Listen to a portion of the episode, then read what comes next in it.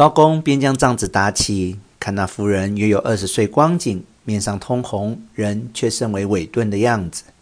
高公将她轻轻扶起，对着窗户的亮光。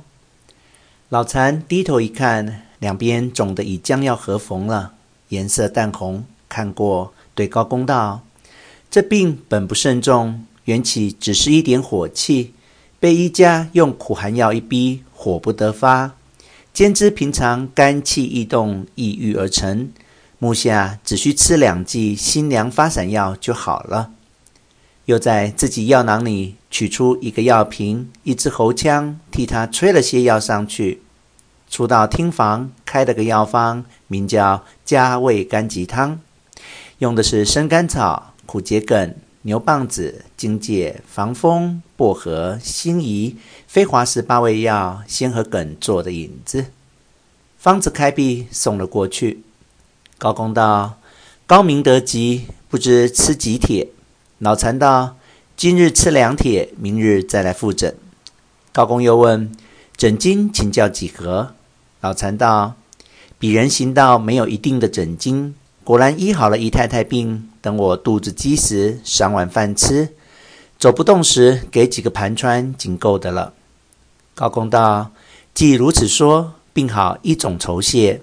尊玉在何处？以便倘有变动，着人来请。”老残道。在布政司街高升殿，说必辞出。从此天天来请，不过三五天，病势渐退，已经同常人一样。高公喜欢的无可如何，送了八两银子谢仪，还在北柱楼办了一席酒，邀请文案上同事作陪，也是个渔阳的意思。谁知一个传十，十个传百，棺木两途拿轿子来接的。渐渐有日不暇给之势。那日又在北柱楼吃饭，是个候补到请的。席上右边上守一个人说道：“玉左丞要补潮州府了。”左边下手紧靠老残的一个人道：“他的班次很远，怎样会补缺呢？”右边人道：“因为他办强盗办得好，不到一年，竟有入不拾遗的景象。”公保赏识非凡。前日有人对公保说：“曾走潮州府某乡庄过，亲眼见有个蓝包袱弃在路旁，无人敢拾。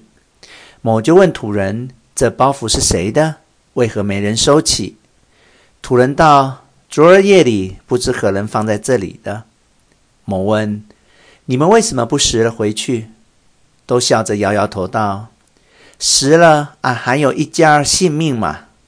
如此，可见路不拾遗，古人竟不是欺人，今日也竟做得到的。关保听着很是喜欢，所以打算专责明保他。左边的人道：“左丞人是能干的，只嫌太残忍些。未到一年，战龙战死两千多人，难道没有冤枉的吗？”旁边一人道。冤枉一定是有的，自无庸议，但不知有几成不冤枉的。右边人道：“大凡酷吏的政治，外面都是好看的。诸君记得当年长剥皮做兖州府的时候，何尝不是这样？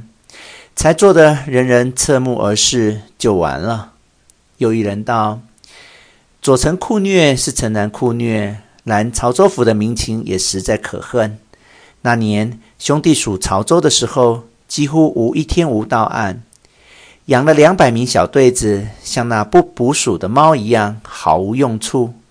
及至各县捕快捉来的强盗，不是老实乡民，就是被强盗挟了去看守骡马的人。至于真强盗，一百个里也没有几个。现在被这玉琢成雷厉风行的一半，强盗竟自没有了。相形之下，兄弟实在惭愧得很。左边人道：“依兄弟愚见，还是不多杀人的为是。